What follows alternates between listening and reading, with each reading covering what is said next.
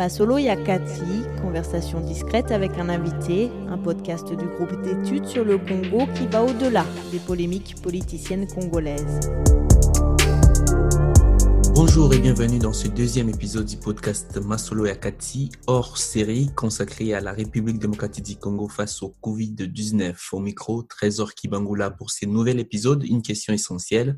Comment le Congo organise-t-il sa riposte? Pour en parler, deux médecins, l'un se trouve au cœur même de la stratégie de riposte mise en place par l'État congolais, Dr Roger Kamba. Il est conseiller spécial du président de la République en charge de la couverture maladie universelle et surtout coordonnateur de la task force présidentielle. Bonjour, Dr Roger Kamba.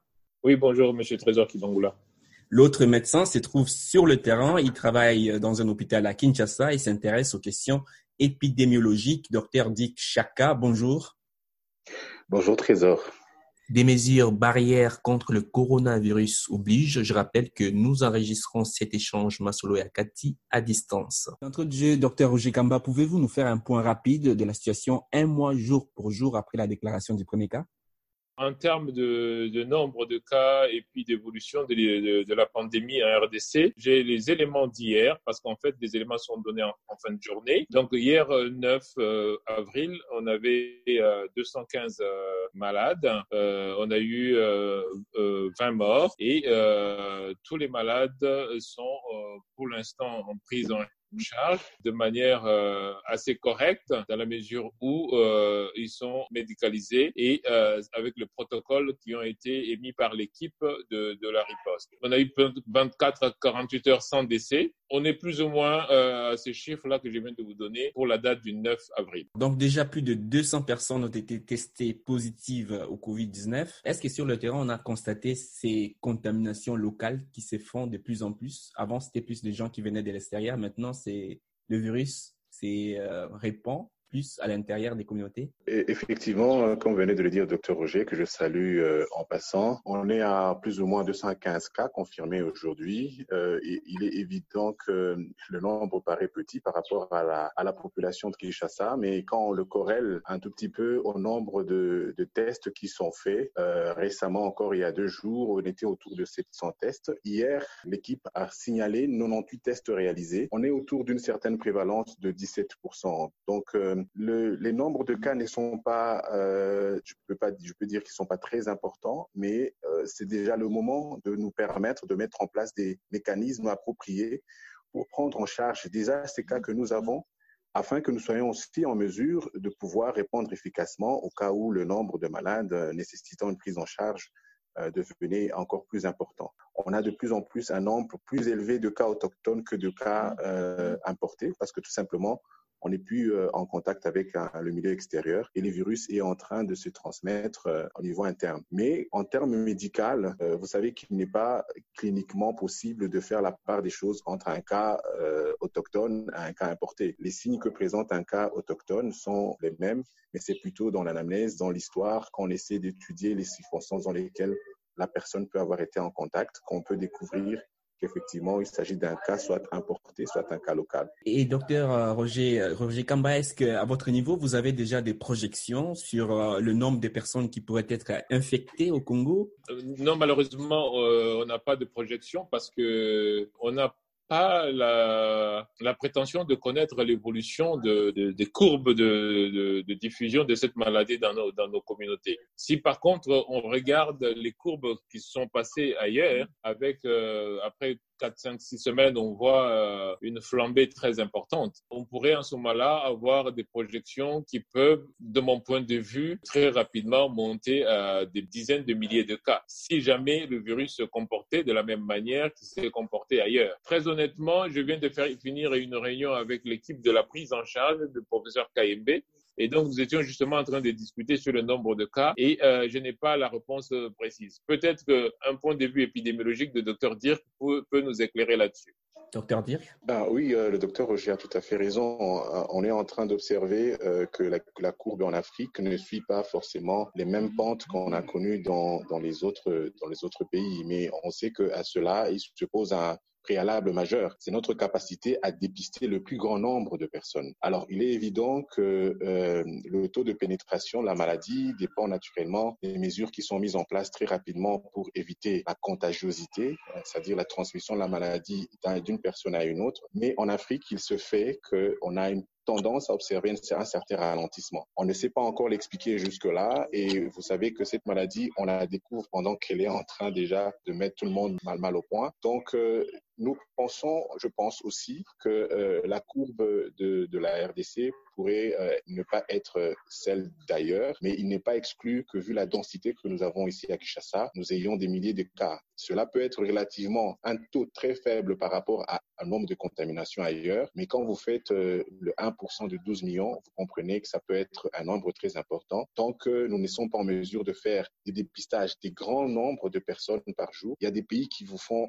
10 000, 100 000 tests par jour. Et donc, ceux-là peuvent avoir une grande perception de la courbe de transmission dans leur euh, population. Chez nous, nous sommes encore vraiment à des taux très faibles. Peut-être qu'en augmentant notre capacité euh, diagnostique, nous aurons une réelle perception de l'impact et de la la maladie euh, dans la population. Entre-temps, comme on a encore cette faiblesse dans la capacité de, de diagnostic, qu'est-ce qu'on fait euh, docteur Roger Kamba? Il y a, euh, lors de notre premier euh, podcast, Comment limiter les dégâts, le professeur Ronald Waldman de l'Université George Washington a formulé une proposition. Elle consistait à isoler les personnes à risque et, entre-temps, à essayer de constituer une immunité collective en RDC. Est-ce que cette option est envisageable? Sur le plan théorique, c'est peut-être la meilleure chose à faire. Hein? Isoler et puis laisser un petit peu la maladie se développer au niveau des personnes qui ne sont pas très à risque pour que l'immunité collective se développe. Alors, je constate deux choses. Premièrement, euh, nous avons même, et ça, je pense, de mon point de vue, c'est assez positif, nous avons quand même une architecture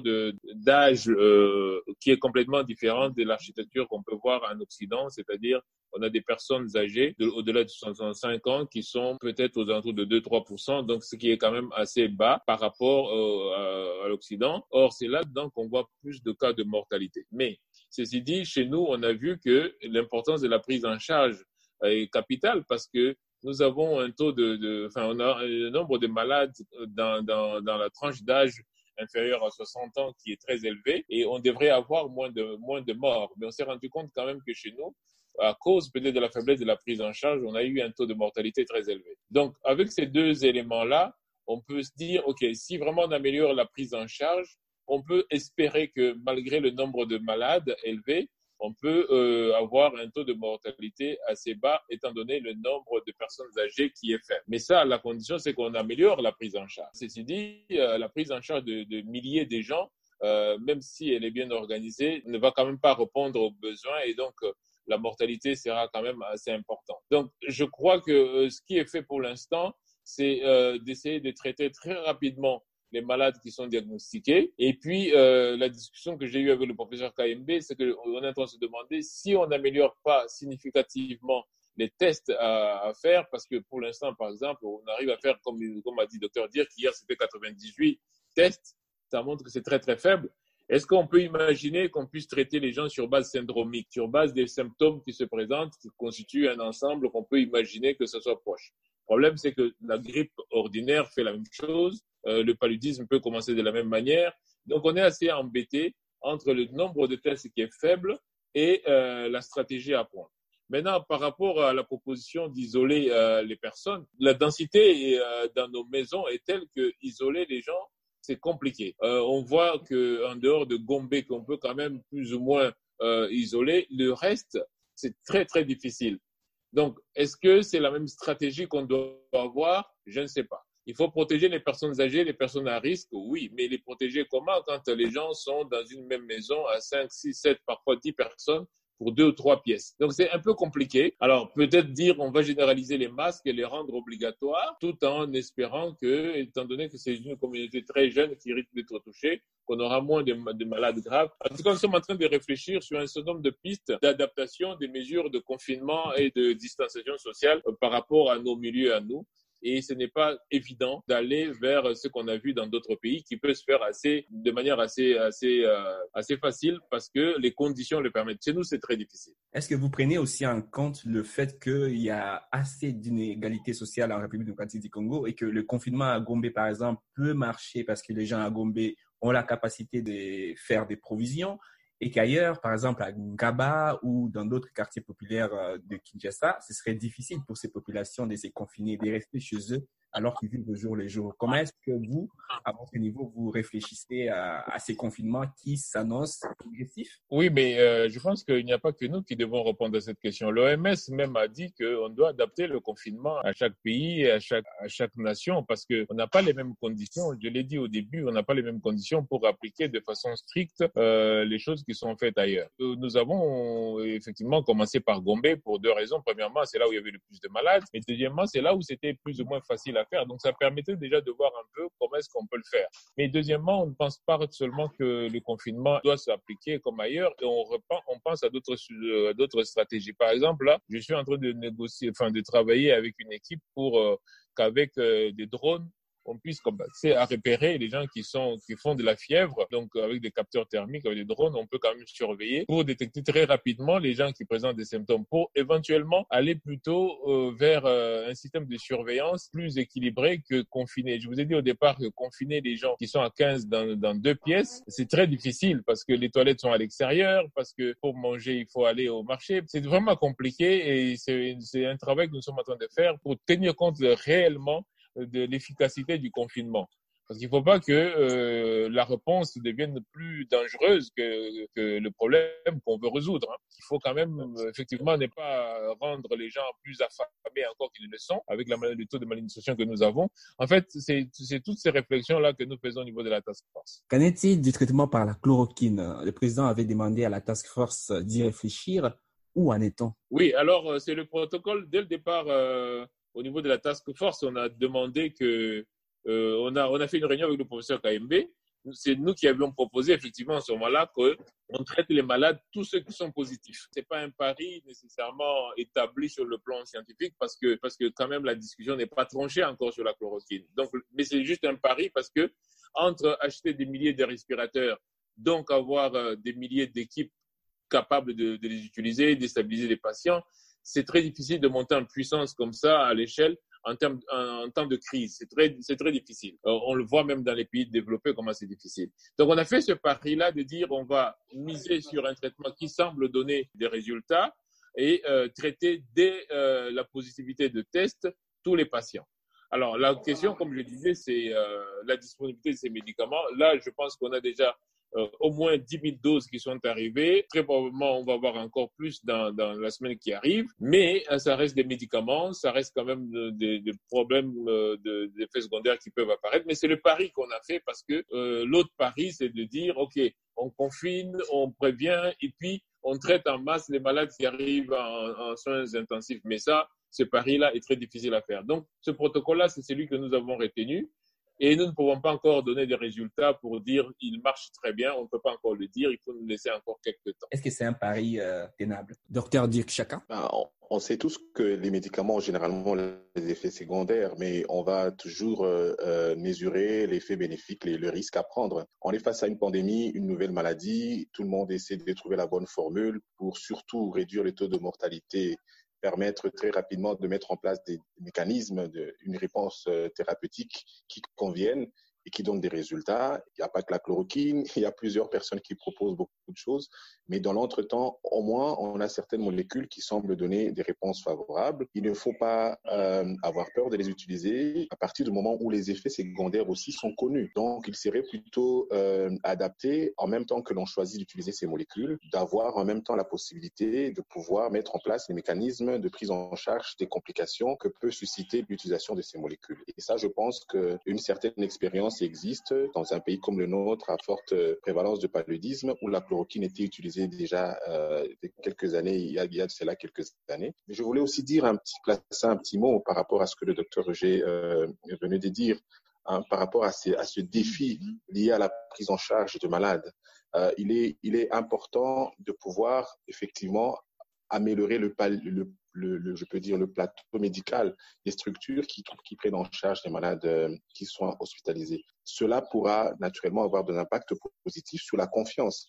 Parce qu'un malade qui ne se sent pas pris en charge correctement peut influencer négativement toutes les personnes qui, elles aussi, pourraient être ses contacts ou qui pourraient être la cible d'un test en pensant par exemple que si lorsque nous sommes diagnostiqués, nous ne sommes pas pris en charge correctement et donc l'hôpital peut être un lieu à éviter. Pour éviter cela, effectivement, il est important d'améliorer les conditions de prise en charge, mais aussi euh, l'ensemble du plateau technique, du plateau médical dans les structures euh, qui sont euh, destinées à la prise en charge de malades du Covid.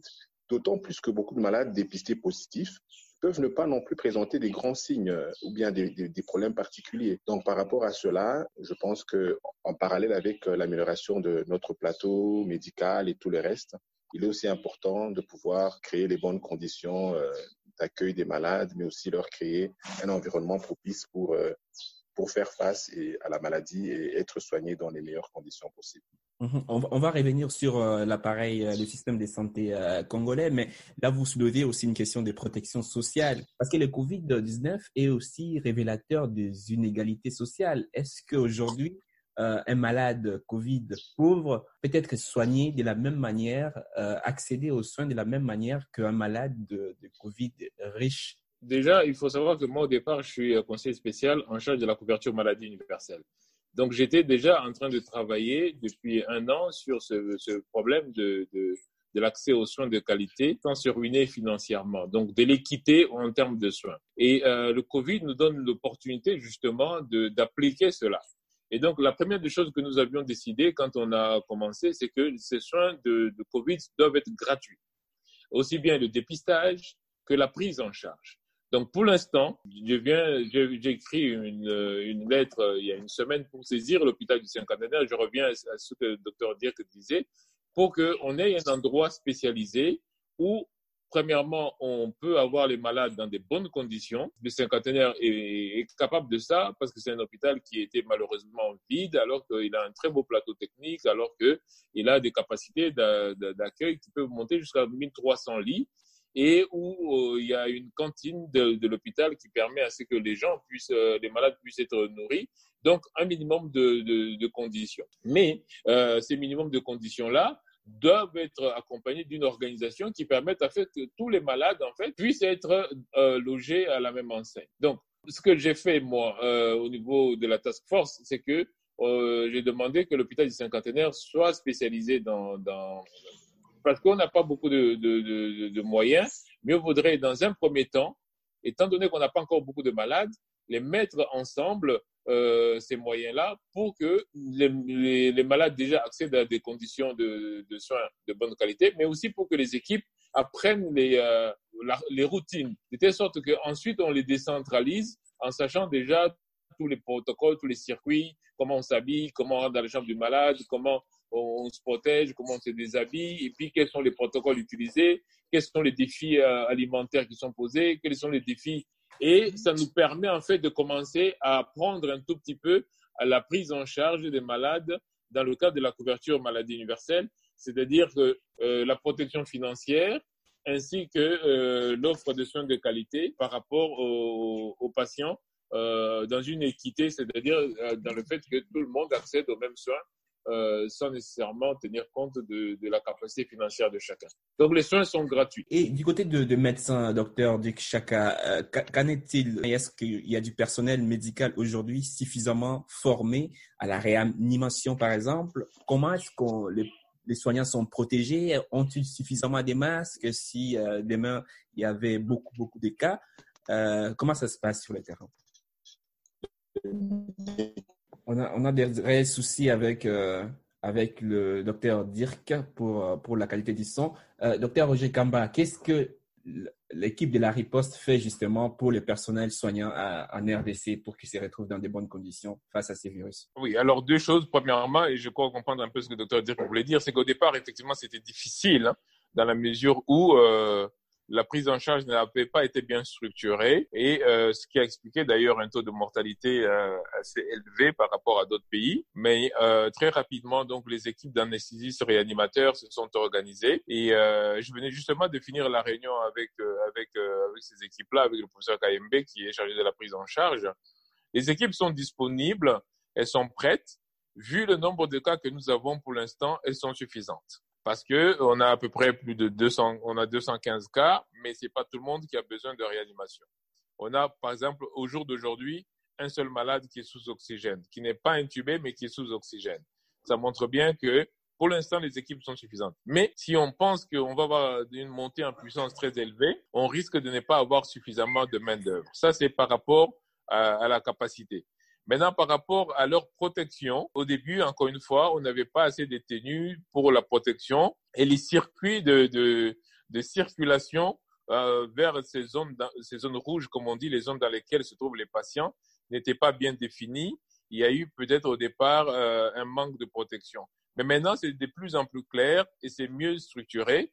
Et, d'autre part, on a euh, au niveau de l'équipe euh, de, la riposte suffisamment de tenues maintenant de protection pour que euh, les équipes puissent entrer en sécurité dans, les zones rouges. On a vu d'autres pays comme le, le Rwanda construire des centres de traitement dans des camps militaires.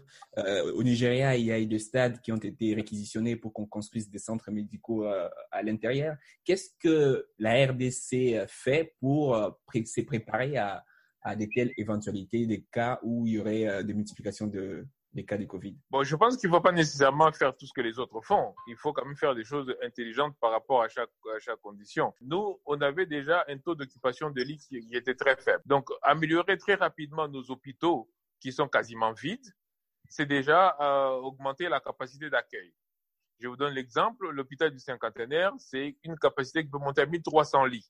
Quand on pense qu'on a à peine euh, une quinzaine de malades au cinquantenaire, malades Covid au cinquantenaire, ça montre bien qu'il y a encore de la marge. Mais quand bien même euh, on montrait euh, un, nombre de cas, on peut imaginer des solutions comme les écoles, par exemple, qui sont vides. Euh, ce sont déjà des structures bien, bien, bien faites, avec une protection contre les intempéries, que l'on peut très rapidement aménager au lieu nécessairement d'aller faire des camps, aller faire euh, des hôpitaux militaires dans des stades. Déjà, si on pouvait juste équiper les écoles en, en nombre de lits, et un, centre de, de, prise en charge plus, plus élaboré. C'est, de mon point de vue, c'est des choses qui peuvent être plus facilement faisables que de monter des hôpitaux de camp et tout ça, des hôpitaux militaires et des hôpitaux dans des stades comme on a pu voir ailleurs. C'est faisable, donc est-ce que ça veut dire que le, le pays pense à les faire? Oui, bien sûr, bien sûr. C'est que nous nous disons, euh, voilà, on suit un peu les courbes, comme on disait tout à l'heure, on ne sait pas où ça va aller, mais on est en train de, de monter en puissance en termes de nombre de lits qu'on doit euh, disponibiliser pour les soins. Docteur Dick, je pense qu'il est, qu'il est revenu. Euh, docteur, comme vous êtes là, euh, comment se porte le système de santé euh, congolais face à ces virus? Est-ce que vous êtes euh, protégés, vous, les personnels soignants?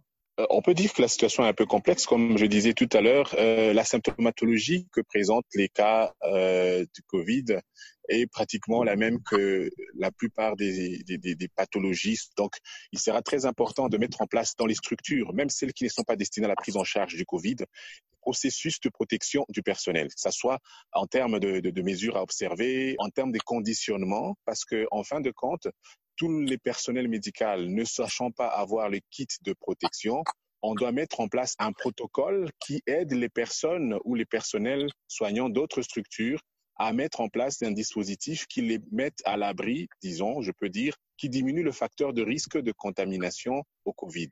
Et pour ça, je pense aussi qu'il y a un travail qui doit être fait. Ça, c'est d'un un aspect. Mais de l'autre côté, en parlant du système de santé en général, euh, je suis d'avis que c'est dans les périodes difficiles comme celle-ci que certains États ont eu à améliorer leur système, que ce soit le système de santé. Donc, je suis d'avis que euh, les structures de la RDC, les structures médicales de la RDC devraient profiter de ce moment pour pouvoir élever leur plateau médical, le, leur plateau technique.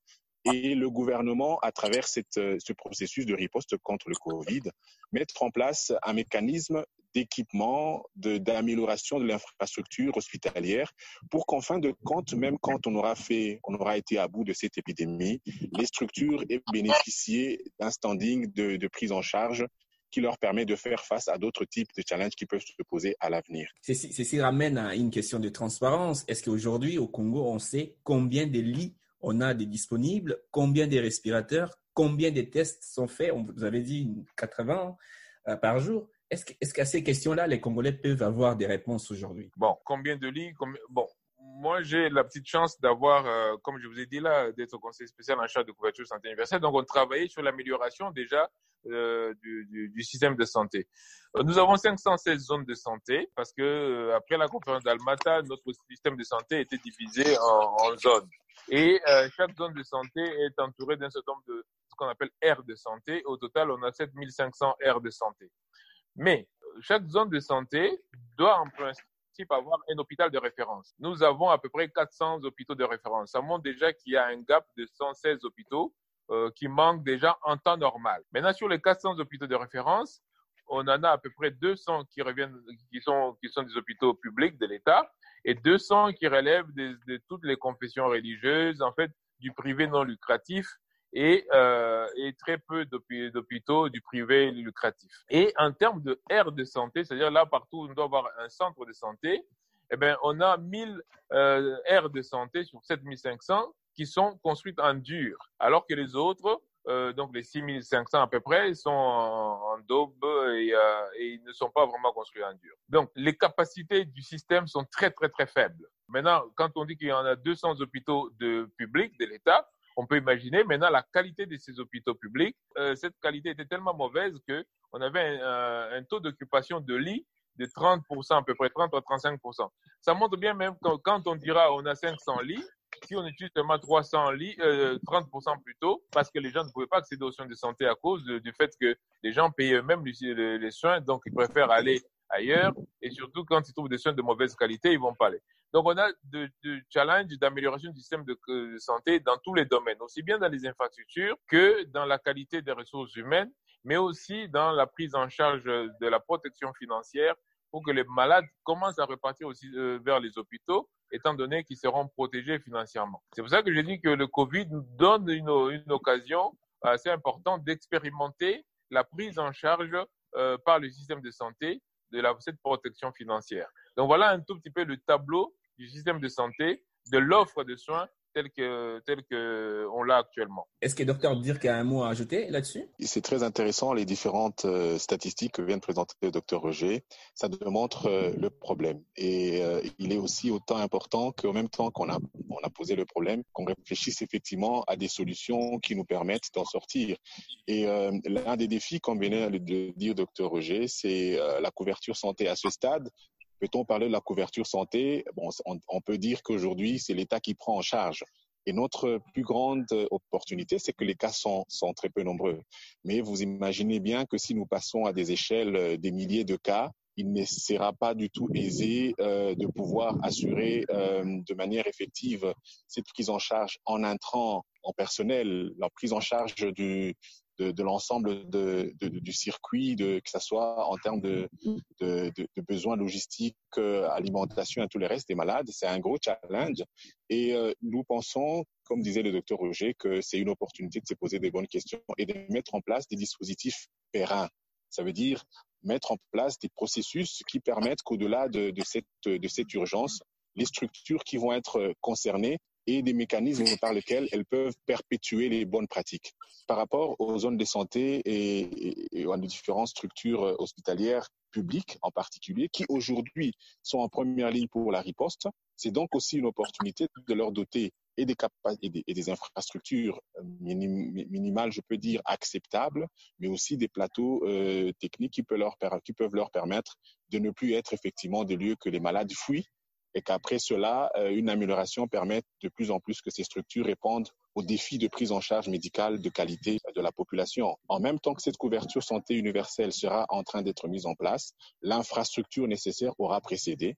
Et donc, cette crise de, Covid permet de mobiliser le fonds pour ça. Et donc, ces fonds peuvent être, si elles sont ils sont euh, orientés de la meilleure façon, permettent de répondre aux défis logistiques des restructurations de, nos structures, permettent d'être un, un premier pas vers euh, une couverture santé de qualité dans lesquelles les structures médicales publiques peuvent être en première ligne et, faire bénéficier à la population congolaise de soins de qualité et, aussi assurer un accès de santé euh, à tout le monde dans les plus petits recoins du pays à travers un système intégré et efficient. Est-ce que, docteur Roger, cela passerait par euh, l'amélioration du taux de la dotation budgétaire allouée à, à la santé, par exemple? Oh, bah bien sûr que déjà, on avait proposé cela. Hein. On avait proposé que, parce que le budget de la santé a toujours été ridicule dans ce pays depuis des années et des années. Hein.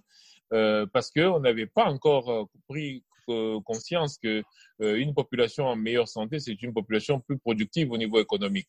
Pourtant, on a vu que ce sont les mesures, les premières mesures qu'ont prises, qu'ont prises certains pays, notamment les pays d'Europe après la deuxième guerre mondiale, c'était la protection sociale et notamment la protection de, de, la santé.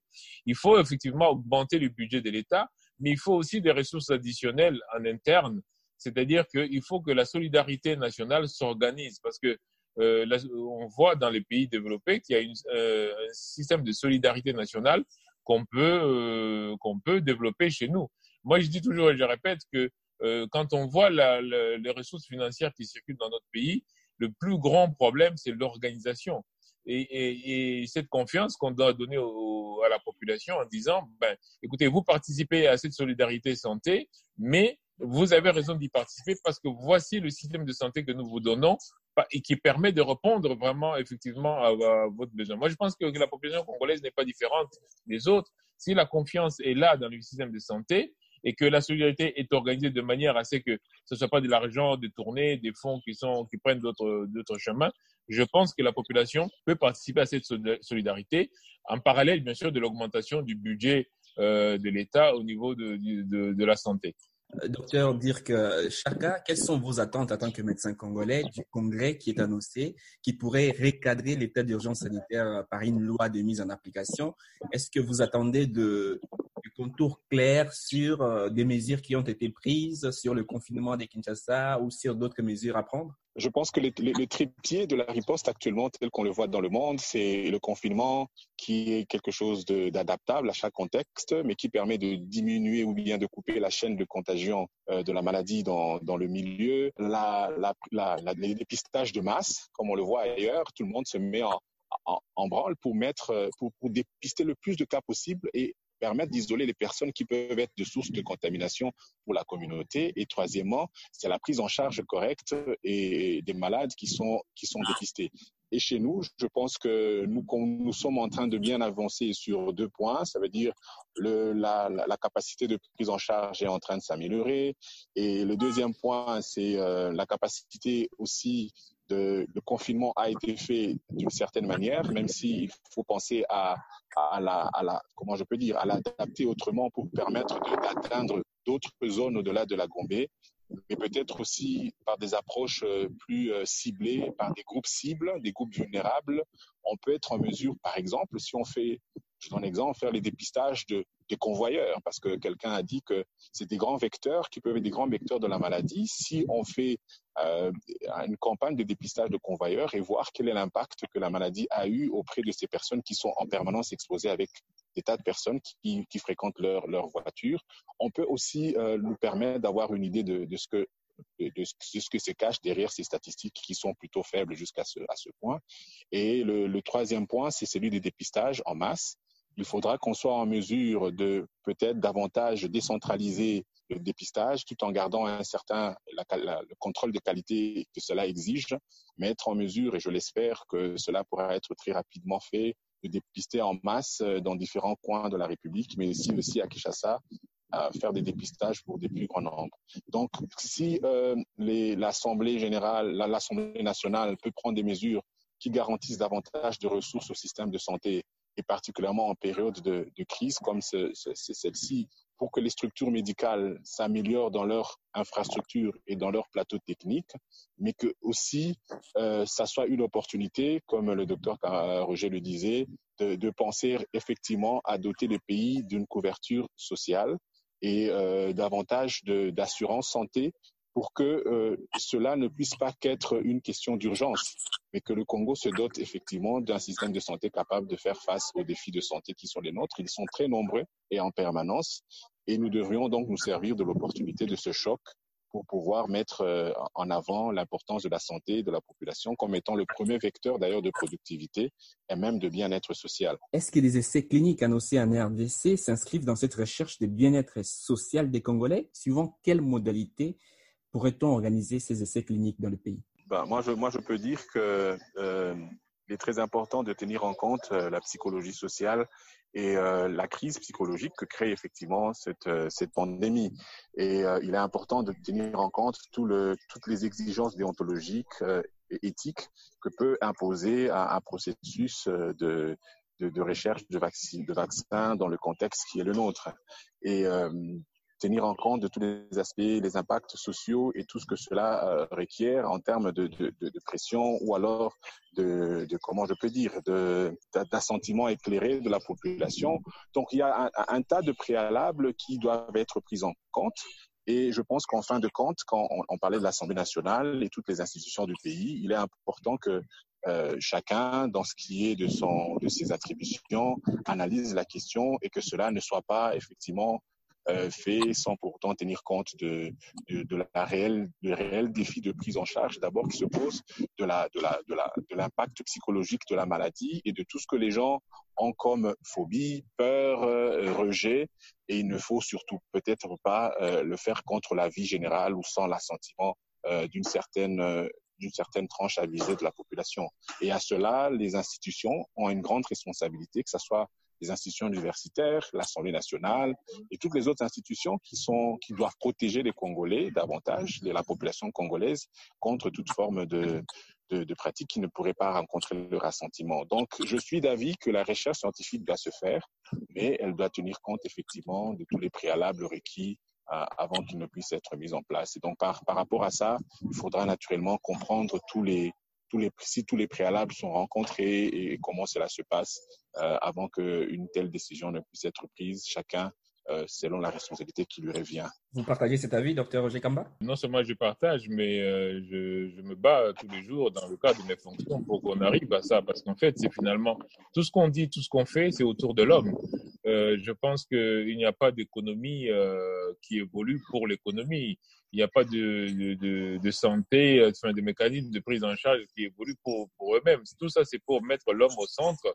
Et je pense que dans notre pays, euh, cela va être encore plus important de penser correctement pour que la population congolaise soit, soit mieux, pris, mieux prise en compte dans les décisions qu'on prend. Aussi bien, comme disait euh, docteur Dirk, sur le, sur, dans les recherches qu'on fait, les essais cliniques, il faut tenir compte de la population, de, son avis, de, ses inquiétudes, de ses angoisses. Et surtout, il faut tenir compte des réalités scientifiques. Et c'est pour cela que c'est très important que tout le monde soit impliqué dans des décisions qui impactent euh, la vie nationale.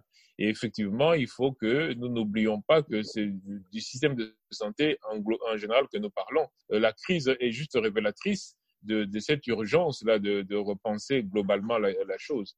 Et euh, si nous pouvons tirer des bonnes leçons de cette crise, je pense que ça nous permettrait en fait d'en sortir par le haut malgré le défi de mortalité et de morbidité que cette crise nous donne. Un dernier mot justement, euh, docteur Roger Kamba. Qui est aujourd'hui les visages de la riposte contre Covid-19 en RDC On a du mal à voir entre euh, la task force présidentielle, le ministère de la Santé, la cellule des ripostes contre les Covid. Qui gère quoi finalement? Oh, je ne pense pas qu'on a besoin d'avoir un visage particulier, mais avoir euh, une coordination bien huilée, c'est le plus important. Alors, euh, qui gère quoi? Euh, La question pose le défi de, la crise elle-même.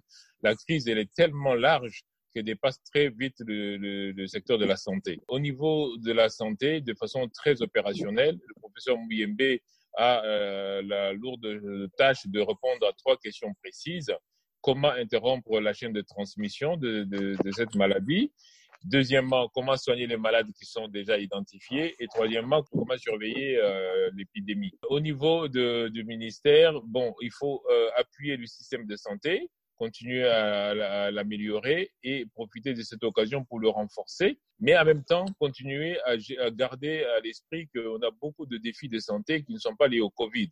Je vous, rappelle juste que la rougeole, par exemple, tue beaucoup plus que le Covid et nous sommes en pleine épidémie de rougeole ici. Et sans compter les autres épidémies et toutes les autres euh, maladies qui posent un gros défi au système de santé. Donc le ministère de la Santé, tout en, en dans le système euh, de riposte euh, en mettant à disposition les structures de soins et les structures de, de réponse euh, rapide, doit s'occuper, encore une fois, de toutes les autres euh, composantes de, de la santé. Alors, la task force présidentielle, elle, est un petit peu au-dessus de tout ça parce que l'idée ici, c'est de donner au président les moyens de décider très rapidement, étant donné la vitesse avec laquelle cette épidémie avance.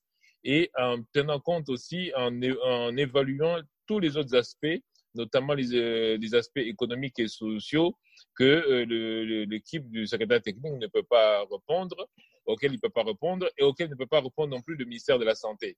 Voilà pourquoi est-ce qu'il y a une task force qui permet en fait de voir tous les aspects de la crise pour faciliter le travail du secrétaire technique, du professeur Mouyembe, mais aussi pour prendre en compte les conséquences autres que la santé qui peuvent en découler, tout en proposant des chemins euh, de prise en charge euh, des conséquences comme, par exemple, les problèmes sécuritaires, les problèmes sociaux, les problèmes euh, diplomatiques qui peuvent en découler. Je vous donne un exemple.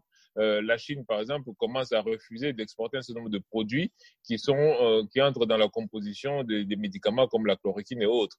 Mais vous voyez bien que ça, c'est pas une réponse que peut donner le professeur Mouyembe, qui lui a une réponse précise aux trois questions, comme je vous ai dit. Donc, ce n'est pas que euh, on doit avoir un visa, et c'est qu'on doit répondre correctement euh, à la crise en tenant compte de tous les aspects que cette crise suscite. Merci, merci beaucoup à vous deux. Nous avons eu une connexion difficile aujourd'hui euh, depuis Kinshasa, mais on a pu quand même euh, enregistrer notre échange. Merci encore et à bientôt. Merci beaucoup, M. Kibangula. Merci beaucoup, merci beaucoup, docteur, et au plaisir. Merci, Trésor.